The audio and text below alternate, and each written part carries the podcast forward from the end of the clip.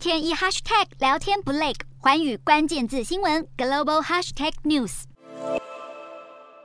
庞大的中国市场，难道开始出现企业出走潮吗？南韩欧盟商会公布报告指出，今年第二季有百分之二十三的欧洲企业取消或者延后在中国的投资。除了中国经济成长正在放缓，更重要的是，美国和欧盟正在重塑全球供应链，以对抗中国。另外，根据南韩全国经纪人联合会发布的调查，高达百分之八十六的南韩企业表示，与十年前相比，在中国的经营环境正在恶化中。当中，超过百分之三十八的韩企认为，原因是中国政府本身的风险，百分之二十表示在中国遭到歧视，百分之十八则认为是美中发生贸易争端。而且近年来有越来越多南韩企业选择撤离中国。电池制造厂三星 SDI 去年关闭在中国的电动车电池组制造厂，乐金电子也关闭两家中国厂房。但在此同时，韩企增加在美国的投资，三星电子将斥资一百七十亿美元在德州新建新的晶圆厂。南韩半导体大厂 SK 海力士公司计划在美国半导体、生技和能源市场砸大钱投资两百二十亿美元。现代汽车和 LG 集团则打算在美国投资一百零五亿美元和一百一十亿美元。专家表示，由于美国企图在全球供应链孤立中国，因此韩企弃中国、拥抱美国的趋势可能还会持续下去。